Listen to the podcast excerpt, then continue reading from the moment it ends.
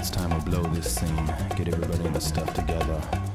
Okay, three, two, one, let's jam. Hola, ¿qué tal? Muy buenos días, muy buenas tardes o muy buenas noches, como siempre, dependiendo de cuando nos estén escuchando, porque esto es VHS 3.1, el programa podcast que pueden escuchar en cualquier plataforma del mundo en la que estemos subida, que no son pocas, son, mira, en Google, si tienes un Android y eres de lo que dice, yo no uso el iPhone para nada, pues tienes Google Podcast, que eres del contrario, que eres de la manzana y dices, yo soy fiel a mi manzanita, pues tienes tu famosísimo Apple Podcast.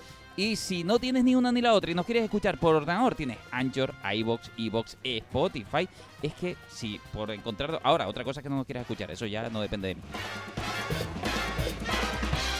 Y evidentemente, porque si son las 11 de la mañana, es un miércoles, pues eso quiere decir que nos estás escuchando a través de Happy FM Fuerteventura, donde evidentemente pues estaremos ahí siempre en directo y a veces en falso directo y como nos dé la gana en realidad. Y hablo siempre en plural porque nos acompaña siempre gente aquí a este VHS 3.1 programa dedicado a hablar sobre todo de noticias, streaming, cine, series, fricadas en general y a veces de videojuegos evidentemente. Y para ello siempre tengo a colaboradores maravillosos con los que estar. Vamos a empezar, mira, vamos a romper el molde. Empezamos por Ainara, de derecha a izquierda, que siempre vamos en el otro sentido. ¿Qué tal Ainara? Muy bien. Me alegro. Buena semana, tranquilita, visto cositas. Algo se ha visto. Algo se ha ¿Tienes algo para recomendarnos hoy por casualidad o no tienes nada así o has visto algo que te haya llamado mucho la atención o ha sido una semana de desconnecting total? No, eh, algo, algo se ha visto. Después, ¿Algo se ha visto? Algo se ha visto. Después hablaremos de ello. Venga, estupendo. Víctor, ¿cómo estamos? Pues muy bien, muy bien. Aquí estamos dispuestos a darlo todo en el podcast una semana más. A Perfecto. dejarnos la piel aquí. Muy bien. Y ah, bueno, hoy tenemos un montón, montón de noticias como siempre, variaditas, locuras y es que el streaming está dando para muchos, ¿eh? Buah. Esto empieza a parecer un poco de prensa amarilla a veces porque estamos centrados en lo malo. Pues no, es que lo están haciendo mal. ¿Qué quieres que, que hagamos? Y Adrián, Muy buenas, Tenes. ¿Qué tal, caballero? Que venimos a hablar también de pelis y de cositas. De la semana pasada, ¿qué peli pusiste? La de Star Wars, Y ahora, ¿qué peli viene? Harry Potter. Eh, efectivamente, y esa es la que hay que disfrutar. Eh, e Ismael, ¿cómo estamos? Hello. Hoy Bien. hablaremos, por cierto, de Harry Potter un poquito. Vale, Tenemos un programa en el que hemos hablado de Harry Potter. Pero vamos a darle un poquito de cancha a Harry Potter 1, que es la película que o van a ver o que hemos visto, algunos ya por ahí, y que siempre vamos a seguir recomendando. Ahora sí, Ismael, te vuelvo a preguntar, ¿qué tal tu semana? ¿Qué tal todo en general? Bueno, bien, trabajando y la llegada de Sky Showtime, que le da un aire fresco ¿no? a esto del streaming. Sí, ya la, bueno, después lo trasteamos un poco si tú Después, ya, después. ya lo has toqueteado. Lo primero, después de las presentaciones y todo esto, vamos a ir evidentemente a escuchar nuestra cabecera, la que nos regaló Luis San Pedro. Ya vienen. ¿Quién? ¿Quiénes vienen? Están aquí.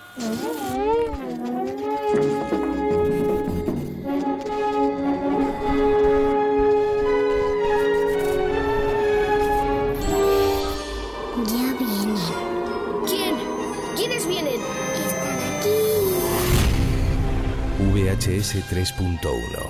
Cine, series, recomendaciones y a veces videojuegos. Ahí fuera no hay más verdad que la que hay en el mundo que he creado para ti. Y vamos a empezar justamente con nuestras noticias, a veces buenas, a veces malas, como estaba diciendo antes justamente. Ostras, a ustedes les gustó House, ¿verdad? Sí. a la gran mayoría cuando hablo de House es ese doctor icónico mala leche, cojo cabreado siempre que, que lo diagnosticaba todo y que ya habíamos hablado aquí que era el clásico Sherlock Holmes traducido en un hospital básicamente, ¿no? Pues no sé si eran conscientes de que tenía una serie en la que estaba trabajando y que bueno, que no era una mala serie de ciencia ficción. A mí, que- a mí se me hizo extraña, lo admito, ¿eh? se me hizo extraña. Es rara. Pero no es una mala serie. No es una mala serie. Tiene presupuesto, funciona muy bien. Y es que eh, Hugh Laurie, no sé pronunciarlo como siempre, el señor Doctor House, eterno para mí, sigue molando. Es que yo lo veo y me gusta. Lo que pasa que es verdad que, fíjate, hay pequeñas cosas que no sé si, si no la tuvieron en cuenta o es que les cobraban mucho o lo que sea. Claro, es que Doctor House, que tuvo 10 temporadas por lo menos, ¿no? Ocho. 8. Mira, pues yo la alargué. Pues esas ocho temporadas fueron, de mi punto de vista, bastante icónicas. Doctor House funcionó muy bien y no sé qué. Eh, y yo ya le tenía la voz pillada, ¿no? De esto que se hace muy bien en España. El actor de doblaje es el actor casi que va a seguir durante toda tu- su trayectoria. Pues estamos hablando de, a ver si lo digo bien, AB95, ¿no? Esta serie de ciencia ficción donde, no voy a decir Hugh Laurie, voy a decir How, y ya está, y sabemos quién es. Eh, hace de capitán farsante del barco. De un barco mm, que en realidad no es un barco al uso, porque es una nave espacial que da vueltas por el espacio y la gente pues se monta ahí a tener una experiencia espacial de crucero y demás, ¿no? Y todo se va de madre. Eh, cosas que a mí me chocaron en esta serie, aunque todavía la recomiendo, a pesar de su cancelación tras unas cuantas temporadas ya, la recomiendo eh, porque es relativamente divertida, vamos a decirlo relativa, pero ostras, me lo que te decía, ¿no? La voz de Howe es la voz de Howe. No sé ahora mismo quién era el actor de doblaje, pero es que la cambiaron. Y entonces esas cosas a mí, uy, me mataron un poquito. Porque yo- es icónico, no, no es alguien experimental que digas tú es que es nuevo, que no, me cachín es que ya tenía su voz, tenía su su su aquel, vamos a decirlo así, ya estaba marcado el alma de ese hombre. Yo digo, yo me quedo con lo de extraño. Esa serie, tú dices relativa comedia, uff, yo no se la veía por ningún lado. Es que era todo tan extravagante, no sé, tan surrealista que no, no, no le pillé el punto, no llegué a terminar la primera. No, no llegaste. No, no, no. Pues yo esa serie precisamente la tenía entre la- las pendientes, entre las marcadas para, para ver, porque en un vídeo de esto de recomendaciones, no recuerdo en qué plataforma lo, lo vi, eh, la recomendaban muy efusivamente como una, como una muy buena serie y me la, me la había apuntado ahí entre, la, entre las pendientes. Pero es verdad que si ya me dices que, que voy a ver a un Doctor House sin, sin la Sin voz la del voz. Doctor House, mm, ya me empieza rompiendo, me empieza rompiendo. la verdad. Yo, yo lo sabía, yo sabía que eso iba a pasar. Pero, a ver, sigue teniendo carisma, porque el hombre es carismático. El hombre es carismático en su Hombre, comportamiento. Después de House hay una serie que se llama VIP, que una serie así de corte político, de una mujer que creo que era la vicepresidenta de Estados Unidos, y Hugh Laurie hacía de una especie de consejero. Y ahí se sale, porque también es más cachondo que House, pero tiene ese toque de mala leche. Que, ¿Qué pasa? Que Hugh Laurie con los ojos azules, con la barba de tres días, siempre tiene aspecto de, estar siempre mal encarado. Y es lo que hace que le da esa personalidad que tú le dices, porque después, no te olvides que Hugh Laurie es el padre del niño de Stuart Little. Y chiquito cambio, ¿eh? Sí, De cuidar un ratón a... totalmente. ¿eh? Pero Ah. claro, así afeitadito y tal, parece otra Ah, cosa. Ahí está. ¿eh? Y A tú ver. dices, HBO que había dicho que no iba a cancelar más series, que ya está bien, ya se ha can- todo lo que había que cancelar se canceló. Pues no, no. Seguimos. Ay, pues mira, aún así, Víctor, si tú la querías ver, a Venus 5 es interesante verla. Te- te- tiene cosas interesantes. A mí, de hecho, hay una cosa que me gustó, hablábamos de la- del carisma que tiene eh, este actor justamente en pantalla.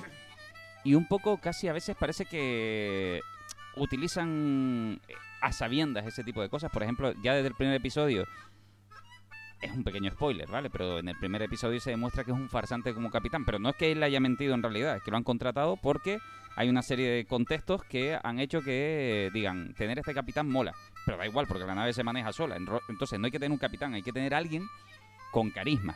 Es más, eh, hay un momento donde se empieza a destapar todo y lo tienen como un héroe, pero inmediatamente él dice, ¿qué héroe ni qué leche? Si yo no soy ni capitán. Es más, y de vez en cuando el, tono de voz le cambia, y le cambia el acento, y le cambia todo. Y de repente descubren y le dicen, pero si ni siquiera hablas eh, como un americano, pareces australiano y demás. Y dicen, no, no, es que además soy inglés. ¡Oh, peor todavía! es farsante y además es inglés. Y entonces como el acento y el tío empieza a decir, es que, claro, es que cuando imito a un americano parece que la gente me respeta más y demás. Y empieza ahí a desvelarse todo, ¿no? Pero hablan de cómo se gesticula, como todo lo que es la carisma de ese hombre, justamente como se puede permitir ser un farsante porque lo que tiene es esa carisma poderosa, ¿no? La serie como sí es extraña porque a veces parece un drama, un drama tratado como como de humor. No es el tono que también creo a veces. Me, ha- me pasado mucho, mucho. a Modern Family. ¿Eh? Modern Family, por ejemplo, Uy, tiene ese estilo de que tampoco es una comedia de cacharrante, pero está puesto como comedia. a ver, Y es lo que le pasa también a esta. A mí, a mí lo que me pasa con esta, no. Vamos a decir que lo que me ha pasado, y, y ya lo comenté en su momento también, con, con series como The Office, he visto mucha gente que a pesar de que la crítica la pone bien, a pesar de que la ves y dices, coño, pero si es que es un seriote, hay gente que dice, no va a ser el primero o segundo episodio. Es que hay series que de alguna manera, si hay gente a la que si no le das el chivato de la risa de fondo, no entiende que es de humor. Y, y en Avenue 5, yo diría que ni aún así, porque hay. eh, Quiere decir, nada más empezar la serie, la especie de barco pierde la gravedad, se invierte la gravedad, sucede una. Y la gente se está dando unos taponazos de la leche en el espacio. Y dices, que tengo que reírme? Porque se están dando taponazos serios. Y después va eh, Howe paseando después de haber vuelto la gravedad a su sitio. Todo esto es el primer episodio. Y empieza a ver a gente ya en el suelo, que claro, porque han salido pa- disparados para todas partes y de repente están ahí botados. Y dice, bueno, tú estás bien. Y se queda mirando y dice, "Ah, no tanto. y sigue caminando y dice, bueno, pero diagnóstico del señor Howe ahí arriba, ¿sabes? Que de, de repente empiezas a ver dramones ahí eh, de, de alguna manera. No sé cómo tratarla. No, no sé cómo definirla, pero sí sé que recomendaría verla porque la serie no está mal. No está mal. Es extraña en su especie, pero no está nada mal. Sí, pero lo malo es, ¿el final de la segunda temporada te da un cliffhanger para la tercera o es cerrado? Porque, ¿qué crees que te diga? Si me va a dejar ahí expectante sabiendo que no va a haber continuación, ¿para qué, voy a, pues, ¿para qué me voy a poner a verla? Claro. Entonces, ¿qué? ¿Sí o Yo no? digo que la vean, porque a veces el viaje vale la pena. Vale, Arrested Development es una serie que está bastante bien y a la vez flojea en algunos, en algunos puntos. Es, era una serie de Fox, para que ustedes entiendan cómo ha cambiado el panorama en todo esto, ¿no? Es una Sí, serie se- de Fox que a las dos temporadas Se canceló y después canceló. Netflix la compra. Y Efectivamente, y Netflix decide terminar la serie. Esas cosas que además yo todavía no llego a entender esos movimientos de cancelar series que a lo mejor son buenas, pero después comprar otras que han sido relativas, no- da No, igual. pero pues era la época en la que Netflix tenía buena eh, buena publicidad porque era la que rescataba la serie. Efectivamente. Yo te la rescato y yo te la termino. Pero ¿qué es lo que pasa y la noticia esta? Es que los movimientos son muy extraños, porque Netflix adquiere esta serie hace sus dos últimas temporadas, quiere decir, es un producto ya de Netflix, pero va a desaparecer de su catálogo. Otra de las cosas que ya estamos en Netflix viendo, extrañezas, evidentemente, y desaparece. Si, si tú tienes Netflix y eres de los que todavía ha aguantado, cosa que desde aquí digo, no lo hagan, Pero por lo favor, malo es que la gente, y la gente no está haciendo caso. No, no está haciendo Ha caso. visto el recorte que dice que cuatro personas de cada diez se ha ido del plan familiar y ha hecho el plan de publicidad. Y eso es un gran error. Claro. ¿Por qué? Porque como la cosa salga bien y Netflix diga que sus números son buenos, las otras compañías van a decir, ah, que a este le salió bien quitar los planes de multi, multipantalla, pues yo voy a hacer lo mismo. Pero de todas formas, yo creo que también hay gente que todavía no se ha dado de baja porque todavía es que ni siquiera le ha llegado a aparecer ningún mensaje de tienes que dejar de verlo, tienes que hacer Ya, esto, ya. tienes que hacer lo otro. Entonces yo creo que la gente también está un poco a la espera de que digan, bueno, cuando a mí me digan que no lo puedo utilizar es cuando me voy a dar Ya, de ya, pero baja. eso, noticias se relacionan sobre eso. La gente que ya de por sí, como por ejemplo yo, que ya me di de baja, pues cuatro, seis personas, cuatro personas dijeron que no, pero seis personas se han dicho, me voy a la más barata. Y ese nuevo error, no, no, no, no. Pero porque- esos números no, No, no, date si cuenta que del todo. Como ¿eh? yo he dicho, lo que, lo que me he dicho otras veces, los números, igual que las palabras, tú las coges y las retuerces. Efectivamente. Y al haces final, con él lo que te- quieras. para que te cuadren los números, le puedes dar vueltas y verlo de una perspectiva o de otra para que diga, no, es que la gente al final está pasando. Pero no sé, yo lo que veo es gente un poco a la espera, pero que una vez que efectivamente se, Sí, le llega el se aviso. entre en vigor el tema de que no puedas ver Netflix fuera de, de tu casa, fuera de tu IP, eh, la gente yo creo que sí se va a dar de baja bastante masivamente. Pero ¿por qué es importante lo de darse de baja? Porque además el movimiento, nosotros estamos viviendo un movimiento de lo que podría pasar si la gente considera en legión hacer las cosas bien, quiere decir, oye, vamos a darnos todos en masa de baja. Es que se está viendo en Sudamérica que esta propuesta de Netflix sucedió hace unos meses y toda Sudamérica está bajando el precio a 50%. Ajá. Toda, toda Sudamérica. Nosotros estamos permitiendo de alguna manera eh, decirles que no, que pasamos por el aro de que tengamos el precio más caro de todos y aceptamos que estas son sus decisiones y ya está, ¿no? En Sí, este pero caso. también Netflix se ha pronunciado sobre eso. Y, por ejemplo, saltó la noticia de que en Europa, en algunos países, iba a bajar el precio a la mitad. Sí, son países de Europa del Este, como Croacia, Eslovenia y tal. Pero aquí no. Pero es que Netflix ha dicho que aquí no se va a bajar porque en España eh, se lleva muy bien eso de absorber el batacazo. ¿Sabes? Te pego el palo. Nosotros nos quejamos, pero absorbemos el, el palo, ¿sabes? Nos Somos dan muy el- resilientes. Ahí estamos, nos dan, no- nos dan en todo el lomo, pero nosotros hacemos así, nos rascamos el lomo y seguimos para adelante. O sea, Y pagamos. su, Y- su- es una estrategia cultural lo que Y, tienen claro, básicamente. en Me- español lo que tiene español lo que tiene es que traga. Oye, te voy a decir Si una algo cosa. tiene el español es que tiene muchas tragaderas. Y Netflix, ha dicho, como tiene muchas tragaderas, ¿para qué te va a bajar el precio? Pues mira, Si vas a pasar por aquí. ya está. Mm, Solo por los machos que han puesto sobre la mesa en eso, venga. Hagan lo que quieran, chiquillos, que Netflix... Yo todo le- claro, yo me di de baja y no ha pasado nada. El mundo sigue girando. Claro. No me he aburrido porque hay otro, tengo otra compañía de Joder, no, streaming. no habrán ni nada y para tengo mi propio el servicio de streaming físico en mi estantería. Y que por ese aspecto a mí, que Netflix haga lo que haga, yo no voy a pasar por el aro de que tú quieras subir el precio porque sí. Pah, Bueno, da igual. Sea como sea, siguen los cambios en Dale, el dale, streaming. dale a este, la polémica de esta. Y Netflix sigue ahí adelante con la suya. Viene otra polémica que a Ismael es que huele sangre y sale a nadar, ya como Uy. los tiburones. Podríamos hablar de lo que va a traer Disney ahora mismo. No, no, que no se ha estrenado y ya está dando, ya tiene ya un montón de palos ¿Qué ya. sitio es este? Nuestro hogar. Peter lo encontró, igual que a todos nosotros. ¿Cómo me encontró a mí? ¿Peter Pan? ¿Esperabais a alguien más?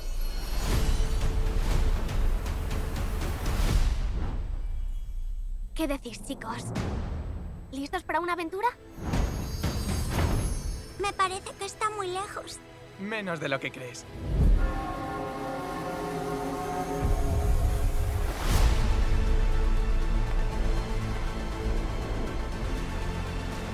¡Aquí! ¡Mirad!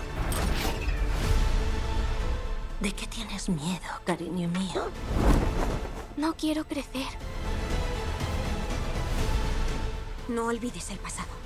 Pero lo que hagas ahora depende de ti.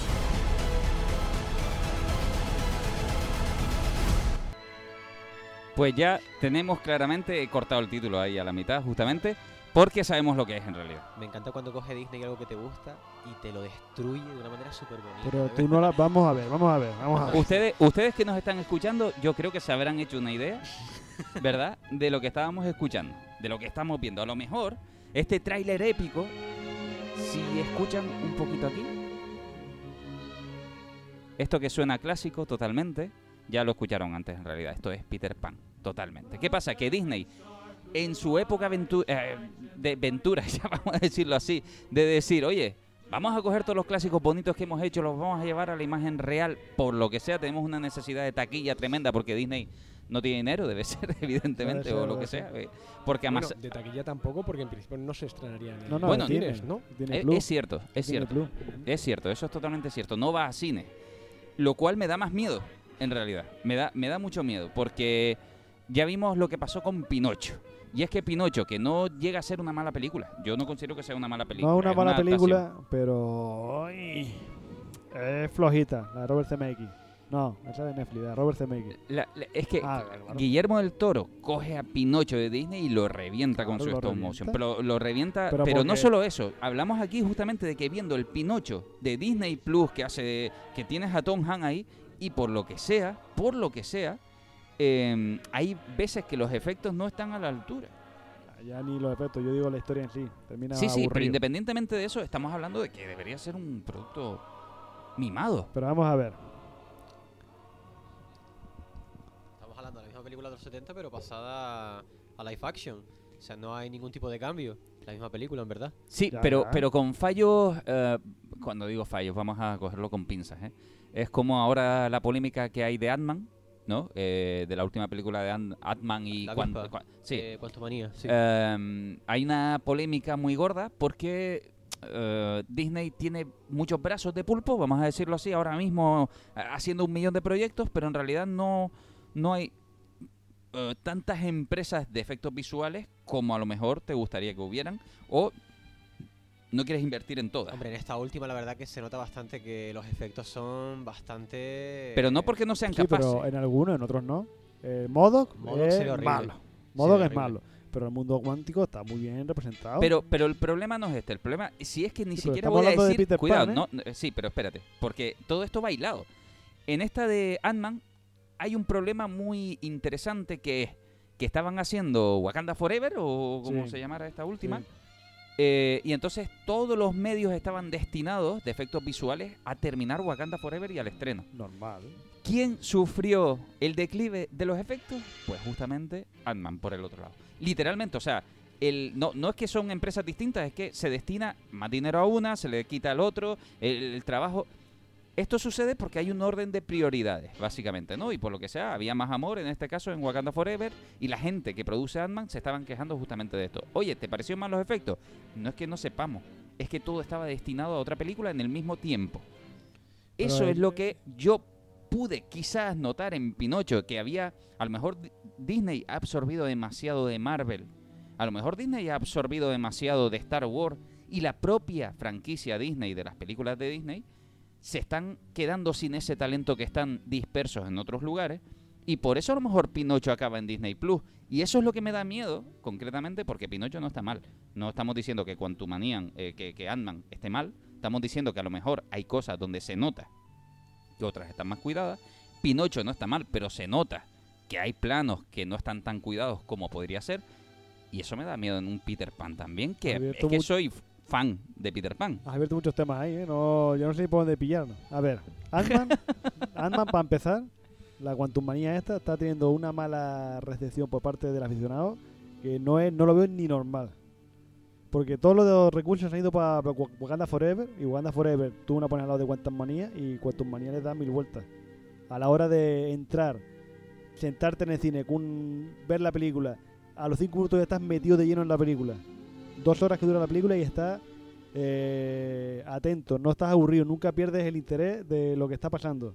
Te muestra un personaje como Khan que te lo pone ahí muy poderoso. Te mete dos escenas de poscrito que le dan un avance a la, a la trama troncal del universo Marvel que no tiene poquísimas escenas poscritos del universo Marvel. Me trae Wakanda Forever, dos horas y media de película.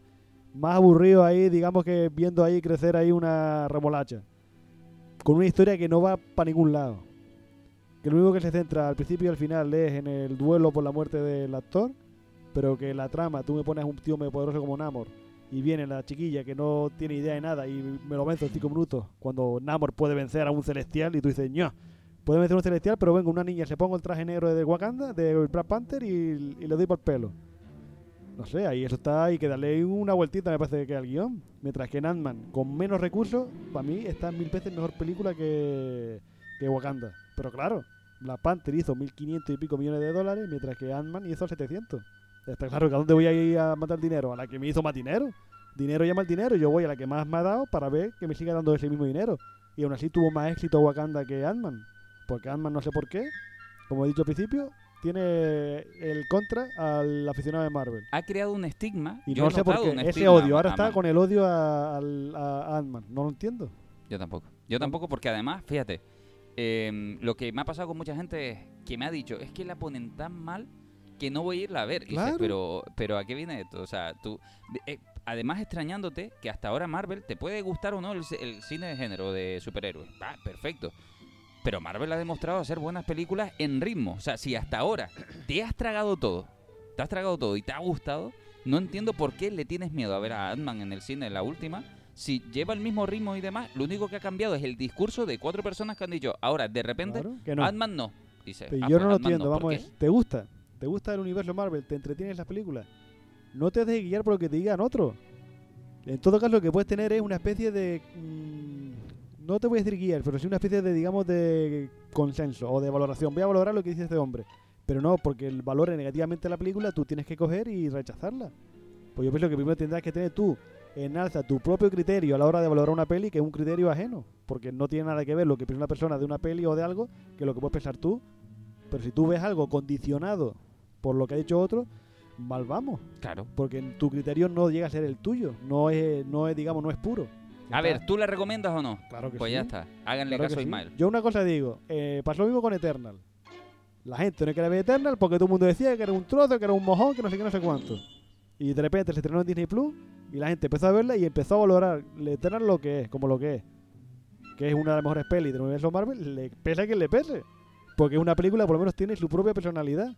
Y Ant-Man es una película, igual que las anteriores, que es divertida de principio a fin, no ha dejado de serlo nunca. Y esta película es igual de divertida y la gente ahora parece que le rechina que haya chistes. Yo puedo comprender que haya chistes malos y que no debería haber chistes malos en Endgame. Que la película es una gravedad mucho más seria que Nombre Hormiga. Claro. Pero te quejas de chistes, pero si chistes ha habido siempre. Claro. Ahora no vamos a criticar los chistes cuando ha habido siempre. que puede haber un abuso. Está claro que hay un abuso de chistes, pero No me pongas ahora a decir que eso es una tara cuando siempre ha habido chistes. A ver, es como si ahora viene Guardián de la Galaxia y te quejas de que hay mucho humor. Hay pasa- habido humor en todas. A ver, yo lo que va a pasarle con la gente también es que todo el mundo decía Marvel sí, DC no, Zack Snyder no. Ahora que Zack Snyder se va dirán, ay, es que Zack Snyder es el que mejor entendía a los superhéroes. Bueno, yo no, ¿eh? No, tú no, tú no, pero ya verás que esto, esto puede suceder.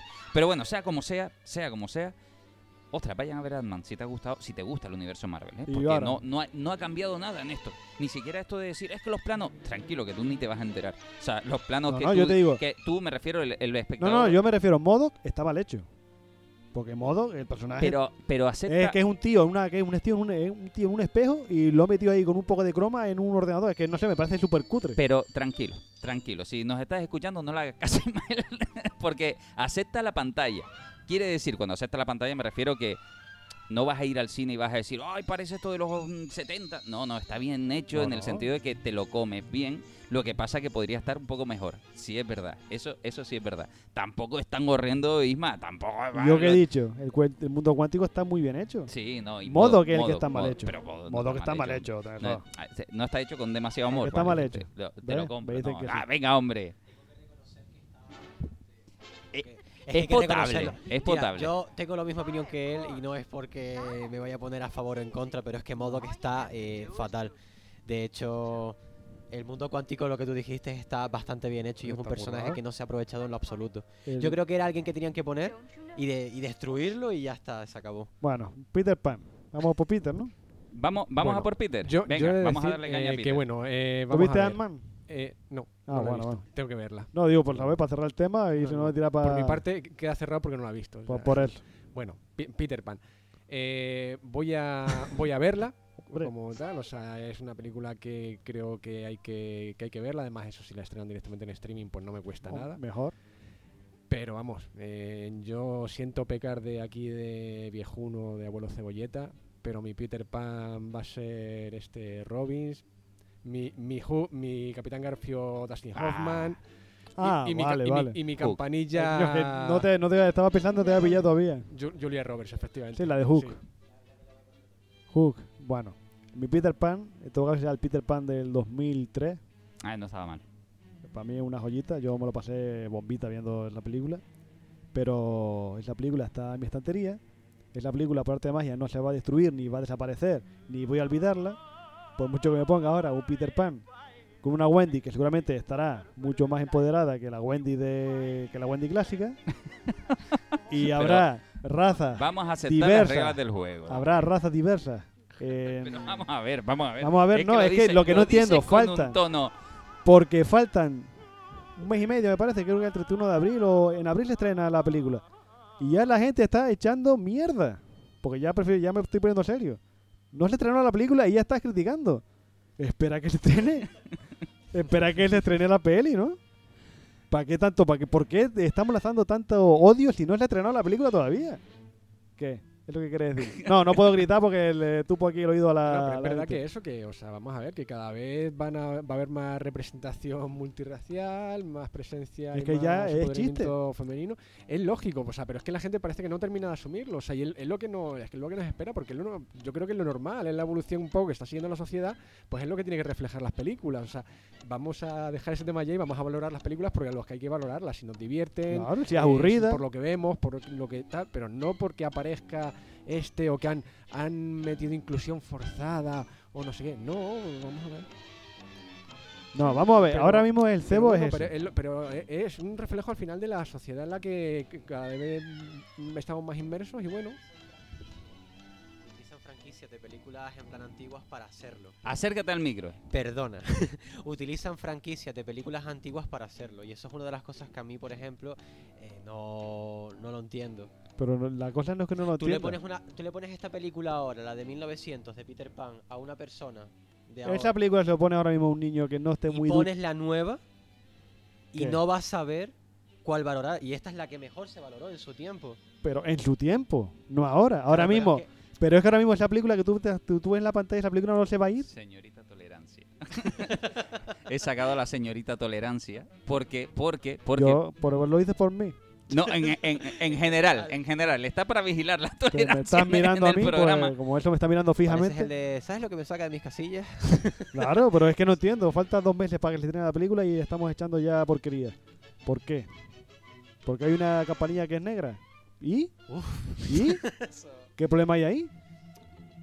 ¿Cuál es el problema? vamos- no, no lo hay, no lo hay. Es que Entonces, justamente, ¿por justamente qué? lo ¿Por que- qué? Valora que la película te aburra, valora que la película eh, te parezca un coñazo, valora que la película eh, al final no estaba tan bien como tú pensabas, pero no valores porque no, no pongas un cero, solamente porque ahora mismo el Peter me parece que Peter Pan ahí es medio hindú, me parece, no sé. A ver, eh, se está usando mucho el No, y tema... cuando ya se han visto, por ejemplo, en las películas de, de Campanilla, de estas las múltiples películas que hay de estas de la Sí. saga de Sí, Campanilla, que hay hay, hay haditas negras y no pasa nada, ¿sabes? O sea, que hay múltiples razas y no, no es hay que no entiendo, no entiendo. Ya Pues ya esto, está, pues la Campanilla pues era otra. esto Yo- del odio hacia la diversificar, diversifi- mm, hacia la diversidad y todo esto es, es un chiste, se está Claro. convirtiendo ya en un chiste. Yo, yo acepto que cuando la primera vez que vi este, este debate lo tuve internamente cuando vi el primer tráiler de La Sirenita, de, de live action, ¿no?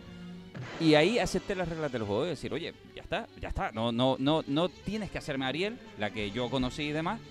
Acepta el tiempo en el que viene, igual que en aquel momento no discutía la gente, oye, es que es pelirroja y debería ser morena o debería ser rubia o... No, pues mira, si la han puesto negra, han puesto negra, si aquí en... O sea, las reglas del juego son estas ahora, en esta etapa, han decidido que estas sean las nuevas texturas para sus películas. No voy a ser yo quien les ordene hacer No, otra y cosa. hay una cosa mucho más simple. No la veas. Sí, sí, a eso voy. Es que hay, hay una cosa mucho, mucho más sencilla que te va a ahorrar el sufrimiento, te va a ganar años de vida y te va a hacer que no sacan canas en el pelo. No la veas. Es que eso es a lo que voy. Una, pero, pero además, lo básico, creo que em, creo que la gente tiene que empezar a, valorarse también. Si les molesta tanto una película y los cambios que haga una pues, pues, un sello como Disney o cualquier otro en una peli, quizás no está hablando de Disney y está hablando más de ti. O sea, eh, tu molestia no habla de lo que Disney está haciendo, está hablando de lo inflexible que te has vuelto tú con el tiempo, quizás, ¿no? Muchas veces. Porque, para empezar, el niño no va a discutir si uno es negro y el otro es blanco, y si este es latino y el otro no. Eso para empezar. Disney no quiere perder dinero tampoco. No le interesa que tú no vayas a ver la peli, no lo está haciendo para fastidiarte, que mucha gente, pues no voy a ver las pelis de Disney ahora porque hay inclusión forzada. ¿Qué significa inclusión forzada? Que tú estás forzado a irla a ver, ¿no?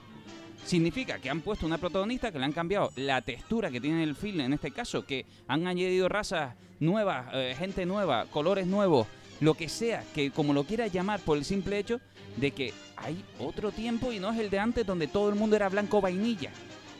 Ahora hay más colores. La paleta ha cambiado. Ya está, acéptalo. Y si no lo aceptas, me parece muy bien. No montes el pipiosto. No vayas a ver la peli. Se acabó. No hay más historia. Pero reconoce si eres tú de esos de los que está enfadado ahora mismo y está diciendo, ¿pero qué está diciendo esta gente? Inclusión forzada. Bueno, mm, ya te digo, a mí me da igual. Si a ti no te da igual, el problema lo tienes tú. Básicamente, si una peli no me gusta, no la voy a ir a ver. Pero si no me gusta, también tendría yo que em- empezar a aprender a valorar si no me gusta por la peli o por mis ideas. Y si es por mis ideas, el problema está dentro, no, no está afuera.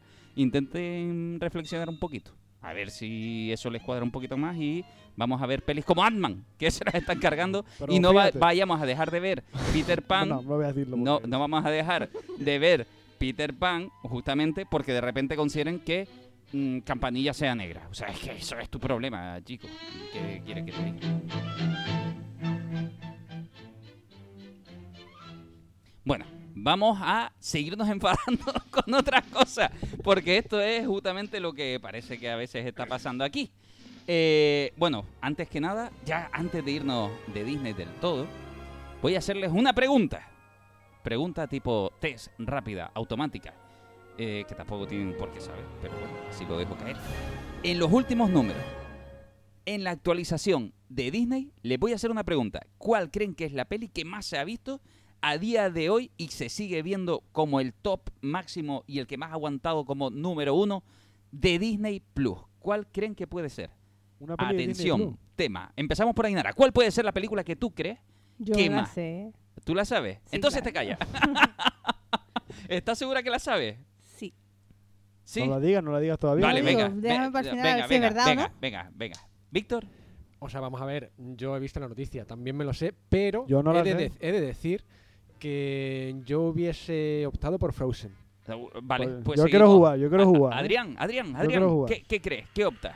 No sé, pero yo optaría por un cine más clásico de Disney y no sé, a mí se me pasa por la cabeza el Rey León o... Vale, vale, es una, es una buena Bueno, opción porque Más además, eh, Pixar, eh, eh, eh, cuando vino el Rey León, además estuvo en lo más alto de Disney Plus durante muchísimo tiempo, así que esa respuesta es muy lógica. Yo quiero un par de pistas.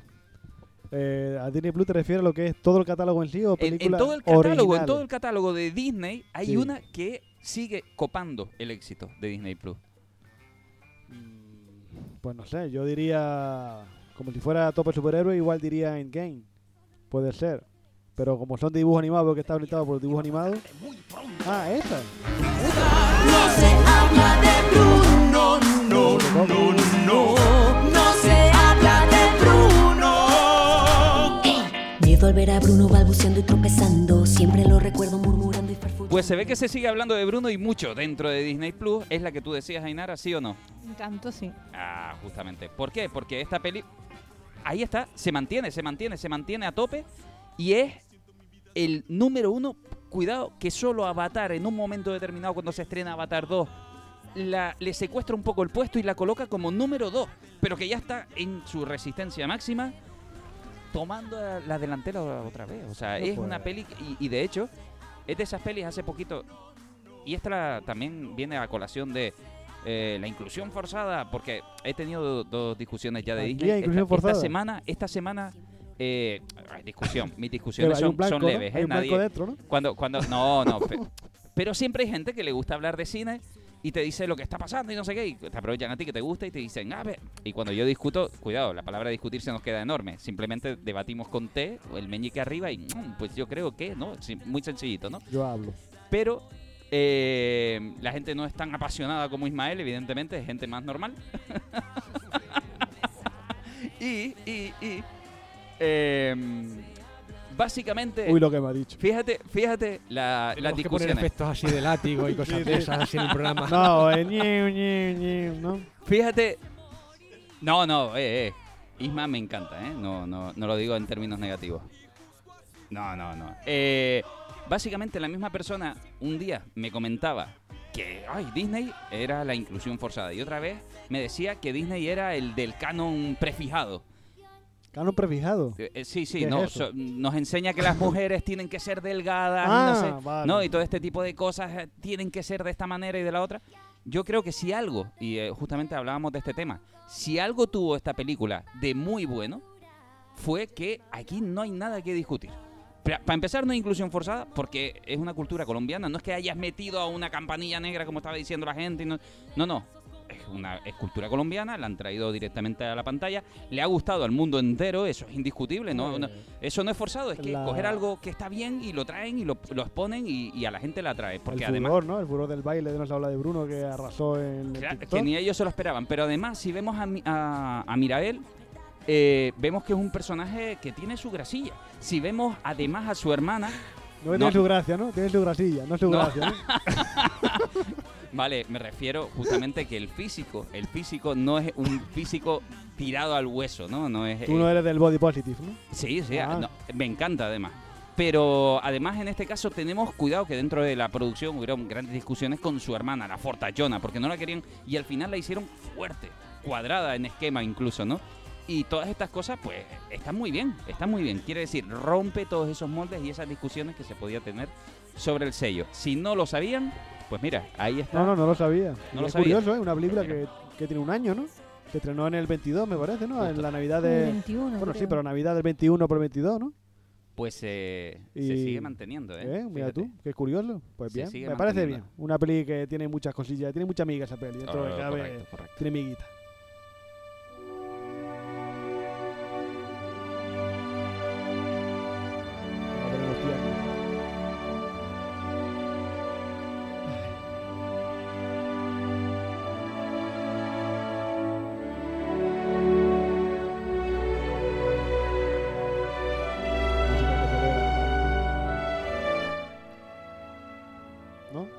Justamente, vamos a poner esta película para relajarnos un poquito la banda sonora. ¿Nos relajamos? Pues no, vamos a seguir enfadados.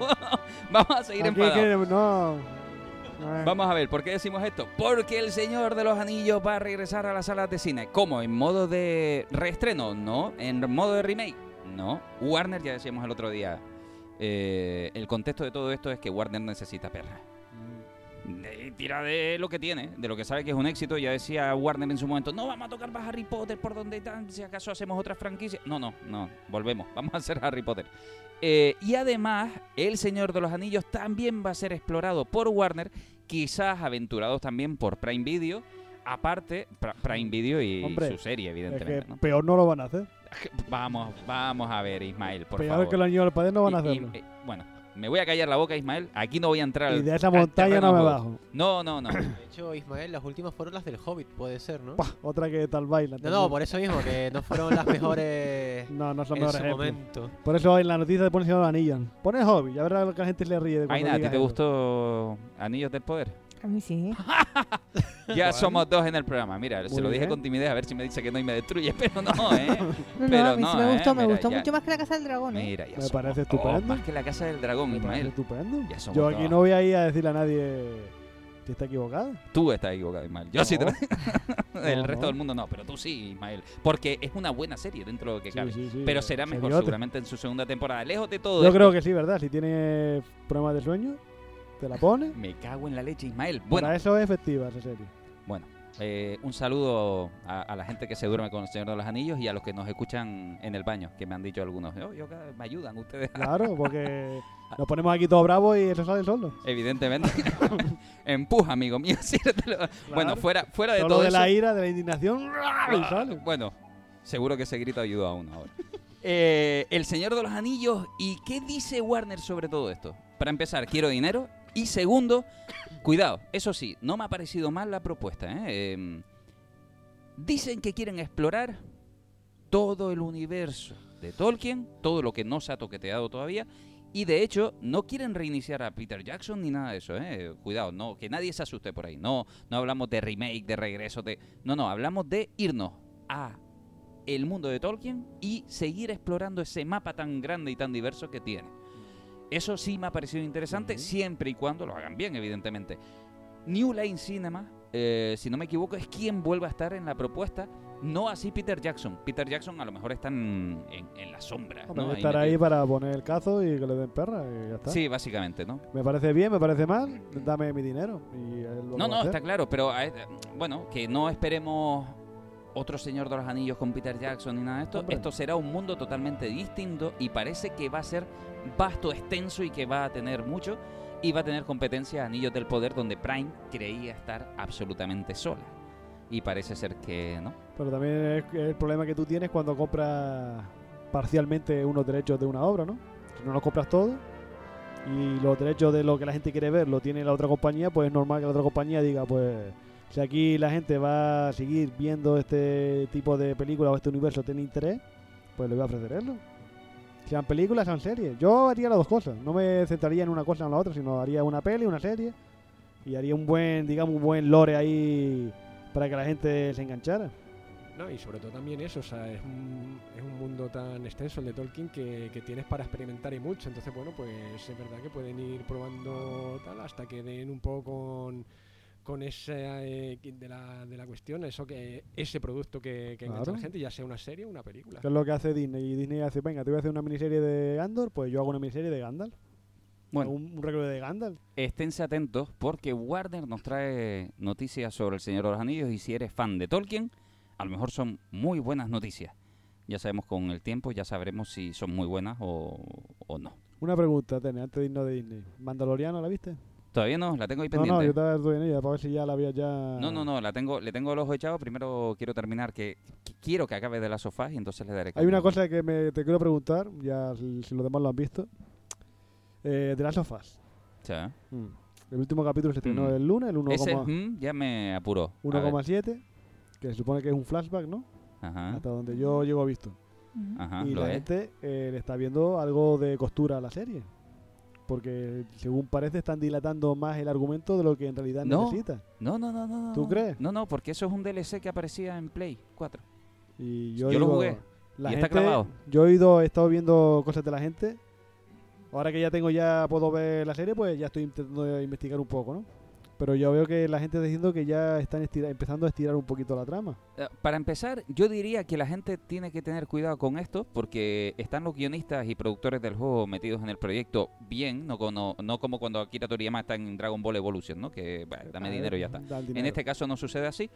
Eh, Akira Toriyama, no nos va a dar tiempo de hablar de él. Pero bueno, fuera de esto, eh, en The Last of Us, de momento han sido, de hecho diría que demasiado fiel al juego en muchos aspectos. Han cambiado pequeñas dosis, pequeñas cosas en el argumento que son libres de hacerlo.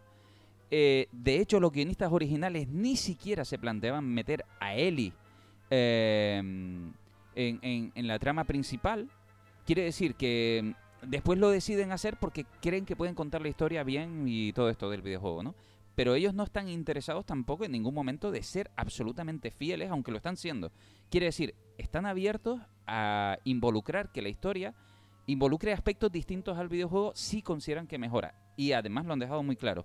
No se me flipen demasiado porque cuando quiera cerrar la historia, y lo han dicho los guionistas así, y lo tienen así firmado de hecho, que si terminan una o dos temporadas, terminó, aunque haya tenido todo el éxito que haya querido tener, porque lo único que quieren es contar una historia. Esto quiere decir que todo lo que creamos que es dilatación, posiblemente forme parte del guion y de la argumentación que venga a futuro. Pero, insisto, jugador de of Us, no he visto hasta ahora esa dilatación, porque de hecho lo que sucedió en el episodio 7, si alguien ha dicho, es que yo no lo jugué, porque no te compraste el DLC, amigo, porque ahí salía la primera relación de Ellie, que era esta chica. Ciñéndonos a lo que es una trama Que cuidado, episodio censurado en muchos países Ya, que ya. no censuraron el episodio de los dos chicos Ya, gay, pero no aceptan que hayan dos niñas lesbianas, dos chicas lesbianas en este caso. Eso me da igual. Curioso. El asunto es... bueno, pero es curioso, ya está. Sí, pero es que ya hemos hablado de antes de eso y no quiero incidir más en él. Vale, venga, El dale. asunto lo que te quiero decir es, a la hora de contarte la historia, la trama, mucho que tú me digas que esté el DLC o lo que sea, lo que he estado viendo es que la gente tiene, está teniendo la, la percepción de que este episodio lo han dedicado exclusivamente a eso, cuando según parece podrías haberlo reducido y haber hecho que la trama avanzara. ¿Sabes? Como que parece que es un alto en el camino, pero no es un alto en el camino orgánico, sino que es te paro y te quedas tú ahí medio cambado como dices, uy, ¿por qué me has parado aquí?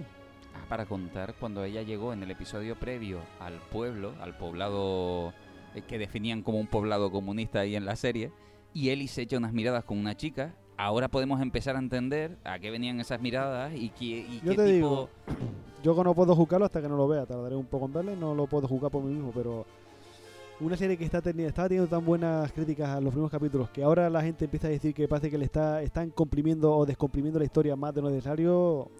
Uf, es que vivimos en una época en la que todo se todo se estira demasiado, no hay una especie de, de ritmo o ligereza, como pasó Pero por no, ejemplo no es el caso, te lo digo. O sea, Ok. desde mi Eso, o punto sea, de vista. Yo, ¿Tú lo por ejemplo, viste? también, tam- eh, el 7 no lo he visto Ah, aún. Pero a lo mejor podrían decir lo mismo del, del capítulo 2, que la, la historia del 2, no, perdón, de, ¿cuál El era? tres, de El los- tres, ¿no? El de la pareja esta. Pues eso a lo mejor lo podrían haber también comprimido y haber metido una parte de un capítulo con otra historia y demás, y sin embargo, pues eso, centraron el capítulo en esa historia, y a mí me encantó ese capítulo.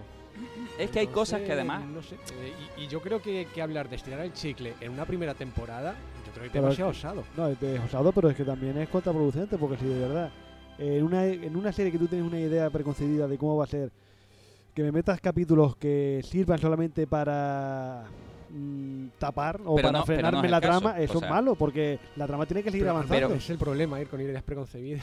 no, no, pero es que la trama tiene que seguir avanzando. No, pero es que sigue avanzando. Lo que pasa es que, aún así, creo que está siendo un éxito de ser una serie de videojuegos bien llevada. Hombre, ya, ya. Y además, eh, cuando digo bien llevada, además, a veces el lenguaje como del, del cómic o el, de- el del videojuego lo llevamos a, a pantalla y, decimos, y, y- y queremos la misma experiencia. Eso, no- para empezar, Hombre, no lo vas a tener. pero también Pero es cierto, además, pero- cuidado, este es un juego que de por sí los guionistas han trabajado mucho en el guion de lo que te vas encontrando en las pantallas. Esto significa que si eres jugador eh, y, y has estado en algún momento involucrado en, en, en el juego de la manera que querían los guionistas, que es leyendo notas, y en esas notas, porque tú puedes ir a jugar y ya está, sobrevivir y decir, me pasé de la sofá. Otra cosa es ir a la inquietud que está dentro del universo del juego donde los escritores han dicho, voy a contar historias solo en papeles que te vas encontrando. Si eres de los jugadores que te paras a leer esos papeles, hay pensamientos internos que le pertenecen exclusivamente al videojuego.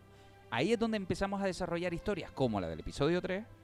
Y hay historias tan importantes como el, libre- el libro de chistes que tanto insisten en, en- el juego, justamente, en la, en la serie ahora mismo, porque es un libro de chistes que forma parte de una cosa pequeña del juego que te vas encontrando a ratos y aquí para trasladar esa importancia de las pequeñas lecturas que hay en el videojuego, lo narran con cosas específicas de los personajes.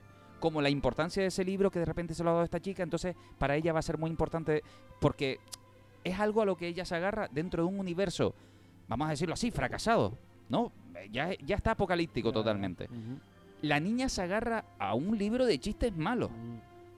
Eso, ese, esa parte de, de que una niña que lo está pasando tan mal le dé importancia al humor todavía, a mí me parece genial en el juego. Y me está pareciendo genial en la serie, porque además ahora ese libro tiene un valor más añadido en ese alma, que es el de, no voy a decir por qué, No, porque lo tienes que ver en el episodio, claro, ¿no? evidentemente. Pero todo, todo tiene sentido si lo hilas de esa manera. Ahora, si eres una persona superficial que ya estás viendo el episodio, no tú, sino cualquiera de la gente que está por ahí, ya hay gente que está viendo un episodio, una peli o lo que sea y tiene Twitter encendido. Para decir, ah, lo que pasa. ¿No? Entonces, bueno. Pero eso muchas veces el problema tam- es más, también es problema muchas veces de la película serie que de mí. Porque a veces que si de repente lo que me estás contando me está aburriendo, pues ¿Te estoy aburriendo ya? no, Ah. porque no tengo el móvil en la mano. Pero si lo que me estás contando ya me está dejando de interesar porque tú no me estás poniendo el suficiente énfasis para que yo preste atención, no es tanto problema mío como es el problema del producto. Pues ya te digo. No, yo que- digo, yo hasta que no la vea no lo voy a valorar, pero claro, también te digo que el, el videojuego es lo más cercano que hay al cine, más que un cómic o un libro, porque no dejan de ser imágenes y movimientos también. Ostras, pero cuando le das el mando a alguien y tiene que jugar a un juego como de las sofás y te dice, ni en broma. No es igual que ver una serie. No, no, no digo que sea igual, sino que lo más similar, más allá del más parecido que el cómic o un libro, el videojuego, tiene mucho más semejanzas con el cine porque son imágenes que también se mueven. Eh, El, sí, el claro. Uncharted 3, que Uncharted 3 la mayoría eran, eran cinemáticas. Claro. Así que ahí tú, tú, tú puedes tener muy buena tabla para poder forjar una serie de televisión porque el videojuego no deja de ser cosas que van moviéndose. Sí, claro, pero... Y son evi- pantallas que vas salvando y lo pero que pasa depende allí. de la guionización que lleve. por en el eso. Yo hasta que no lo vea no este, jugaré. Este es un juego, además, que cuando lo jugabas, tu sensación era de película. Es decir, he, he vivido una película que he podido mover. Entonces, claro, eso ese es el reto que había. Y yo, desde mi punto de vista, jugón. Y lo más fácil que hay para alguien que ha jugado, leído un libro o cualquier cosa, cuando le hacen una adaptación, decir, "Ah, el, el juego estaba mejor o el libro estaba mejor, ¿no? En este caso, yo estoy viviendo la experiencia de una manera fenomenal, entendiendo también, es verdad, que una cosa es una y otra otra. Y aquí tenemos justamente un poquito la banda sonora de Harry Potter, porque es la película justamente del Cine Odeón, la película gratis. Eh, ¿qué- ¿Cuál viene después de Harry Potter, por cierto? Buena pregunta. Creo que después de Harry Potter mm, te voy a traer los Goonies. ¡Ay! ya era hora de los Goonies. Ya Los era. Goonies. bueno, bueno, no nos vamos a centrar ahora de los Goonies que me gustaría hablar. No, Harry Potter, no. la primera, tenemos poquito tiempo. que no? No, no, no, no. La que tiene que ir la semana que viene, que el libro yo, que, que he mirado, y libro, tiene que ser cierta película de blanco y negro. Adrián, por favor, ¿Cómo que ¿eh? Adrián? Por favor, Adrián. Espera, ¿eh? espera, espera. Ah, no, eso es un sábado, ¿no? Eso es un sábado, Ah, compañero. Ah, la otra que es el domingo. Ay, ya me estaba asustando. De No. hecho, de hecho, eh, muy gracias por sacar el tema Es porque que no íbamos la a hablar de verdad esa, que, Teneso. que fue algo Había que, que hablar de esa, ¿eh? tenía de lo que tenía que hablar. Eh, los domingos, ahora esa propuesta de poner las películas de Hitchcock por, en los sábados a la, a la noche, eh, los vamos a poner los domingos en la mañana. Porque los sábados no se va a poner por los estrenos que están sacando ahora de películas nuevas. Entonces este sábado no se pone. Eh, se va a poner el domingo por la mañana. No, No. perdón, el domingo que viene por la mañana. Pues no, porque trabajo. No voy a hablar, voy a perder. Pero mira, este domingo, No. este domingo por la mañana, por ejemplo, vas a poder disfrutar Pero de yo trabajo. otra película. Pero es que trabajo. ya está. Me quiero ir a una esquina a llorar. Hay muy buenas esquinas aquí para poder llorar. Oye, pues. em, Ad- Adri barra baja Fuerteventura, FTV. Adri barra baja FTV29 es el personal donde creo encuestas para las personas que quieran pues divertirse un poco y proponer su película favorita para yo poder proyectarla. Y luego tengo el de Cinema Classic barra baja Odeon, donde te pongo un poquito, juego un poquito con el retro. Pongo anuncios de los 80, en las Ah, chulo. carteleras de las películas, sí, sobre todo para hacerte un poquito recordar el pasado y eso está bastante bien. Vale, vale. Y em, vamos a, recordar esta propuesta de que está haciendo un esfuerzo, Ad- Adri, estupendo, con el cine Odeón, para meter cine gratis que podamos ir a ver, más allá de, por favor, consuman, que es lo más importante para que esta propuesta se, se, se pueda mantener, es lo lógico, es lo, Sí. lo evidente. eh, para mantener ese, ese cine gratis y esa cultura audiovisual que va a ser súper importante. Harry Potter, que es la que se puede ver, y vamos a tener cine clásico. De todo esto se van a poder informar justamente en redes sociales. Lo digo así, además, porque se nos ha ido el tiempo. Así que, por desgracia, empezamos, y lo prometo, el próximo día abrimos con Harry Potter 1 para hablar La un poquito de ella. que sí. Efectivamente, que la tenemos así. Abrimos con ella, hablamos de ella un poquito y hablaremos un poquito más detalladamente de Hitchcock y de las películas que vayas a poner de, de él, porque volvemos a lo mismo. Cultura audiovisual súper importante y qué menos que uno de los grandes directores de la historia que parece de esas cosas manías. Ah, Hitchcock, Hitchcock. Cállate, aprende y mira sus películas, que hay gente que dice, ah, eh, Pondré, tres o cuatro películas y luego también la de la mosca. Estuve también interesado en poner la de eh, la invasión de los ultracuerpos, pero la primera, la de blanco y negro, que también está bastante bien. Y Marcelino Panivino, sí, la cosa va A bien. Bueno, pues con estas cosas nos quedamos nosotros porque ya nos tenemos que ir. Muchísimas gracias, Ismael, por haber venido aquí a rajar con nosotros. Me voy. Me voy con tristeza, pero me voy. Bueno, muchísimas gracias, señor Adrián, por la propuesta y para que todo siga Muchas gracias a adelante. Vamos a ello. Víctor, gracias por haber estado aquí. Gracias por invitarme un día más. Muchísimas gracias, Ainara. Chao, pescado. Y muchísimas gracias a todos ustedes por habernos escuchado, que ya saben que me quedo sin fuelle, pero lo voy a decir de carrerilla. Nos pueden escuchar en cualquier plataforma a vida y a ver y a vida y por haber del mundo del podcast, en Happy FM, también en Fuerteventura, todos los miércoles a las 11 de la mañana, a las 12 ya estamos terminando. Así que adiós a todos ustedes y bueno, eso sí, Evox, Spotify, donde quiera nos pueden encontrar. Adiós.